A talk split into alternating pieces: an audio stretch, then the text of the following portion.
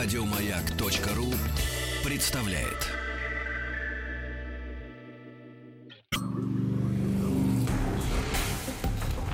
Объект 22. Эффект Стаховского. Это эффект Стаховского, объекты явления и процесса, получившие название в честь исторических или вымышленных персонажей. Я Евгений Стаховский, выпуск 56 «Бурбон». Бурбон – это тип американского виски, чье название восходит к европейской королевской династии бурбонов. Но, конечно, не слишком прямо восходит, и сначала надо немного о собственной истории виски. Исторически до сих пор право называться родиной напитка оспаривают Шотландия и Ирландия. Шотландцы утверждают, что заменили в восточном вине виноград на ячмень, а ирландцы говорят, что изобретение виски вообще одно из богоугодных дел святого Патрика. Название происходит от почти нечитаемого кельтского «ишкебяха» и означает всего лишь «вода жизни». Понятно, что со временем вот это вот «ишке» докатилось до простого виски. В конце концов, производство виски вышло за пределы Шотландии и Ирландии, и в мире сегодня принято на разделение на шотландский, ну, то бишь скотч, на ирландский, ну, то бишь айриш, и на весь остальной виски. Но бурбон среди остальных явно выделяется и названием, и производством. Бурбон появился, видимо, в конце 18 века, но имя его изобретателя, как водится, неизвестно. Чаще всего вспоминают баптистского священника Элайджу Крейга, чья деятельность в штате Кентукки вообще была довольно обширной, и помимо алкоголя он занимался бумагой, мельницами и прочей коммерцией. Считается, что он первым придумал выдерживать виски в обожженных дубовых бочках, что и придает бурбону характерный цвет и аромат. Ну, придумал тоже сильно сказано. Версии снова расходятся. По одной одной Крейг прогревал на огне бочарные клепки, необходимые для производства бочонка. Некоторые из клепок обгорели, но не очень сильно, и изготовив бочонок, Крейг налил в него дистиллят, а позже обнаружил особенный аромат и решил в дальнейшем от него не отказываться. По другой версии, Крейгу нужно было отправить напиток на рынок в Новый Орлеан, и под рукой оказались только бочки, в которых раньше хранилась рыба. Чтобы перебить ее запах, он сжег внутри бочек солому, что, в общем, э, довольно старый метод дезинфекции, а потом заполнил их напитком. За три месяца, пока бочки везли в Новый Орлеан, виски успел напитаться новым ароматом, который всем очень понравился. Эти версии очень популярны, но недостоверны. Практика выдерживания алкоголя в обожженных бочках была известна в Европе задолго до этого.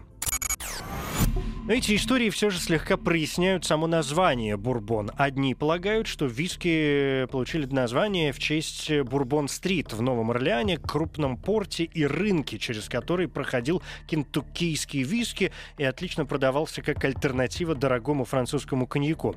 С другой стороны, в 1785 году в штате Вирджиния был образован округ под названием Бурбон, названный по имени французского королевского дома, а точнее в честь Людовика Людовика XVI в благодарность за французскую помощь во время американской войны за независимость. Через семь лет округ Бурбон стал частью только что образованного штата Кентукки, который стал центром производства нового американского виски. Там э, появилось много новых внутренних географических названий, но э, в обиходе сохранился старый бурбон, который стали использовать на рынке, чтобы отличить именно этот виски от других региональных сортов. Теперь главное. Собственно, новый американский виски отличается от старого европейского тем, что в его производстве используется не ячмень, а кукуруза. Это связано с налогом американского правительства на очищенный спирт. Кукуруза, как известно, широко распространена в Америке, и неудивительно, что из остатков зерна начали делать алкоголь. Штат Кентукки в этом смысле был очень подходящим местом. Там легко можно было получить землю и построить на ней дом, а в обмен требовалось лишь заниматься сельским хозяйством.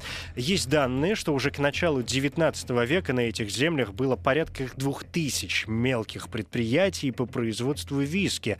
И название местности, Старый Бурбон, прижилось в том числе и потому, что это был первый кукурузный виски, который большинство людей вообще впервые попробовали. А со временем бурбоном стали называть любой виски из кукурузы.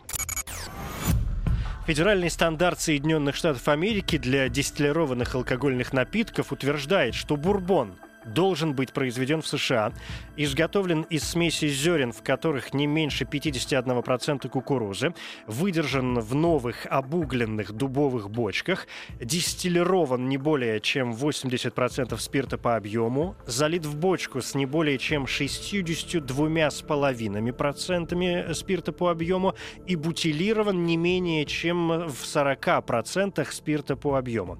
Минимального срока выдержки у бурбона нет, за исключением особых сортов, так называемых чистых бурбонов, в которых должны отсутствовать другие спирты, ароматизаторы и красители. 95% современного бурбона производят в штате Кентукки, но стоит сказать и о виски из Теннесси, в частности, о Джеки Дэниеля, который придумал фильтровать дистиллят через крошку угля из сахаристого клена. Долгое время шли споры, считать ли виски из Теннесси бурбоном или нет, потому что производство, хоть и соответствует характеристикам производства бурбона, но все же отличается от классической схемы.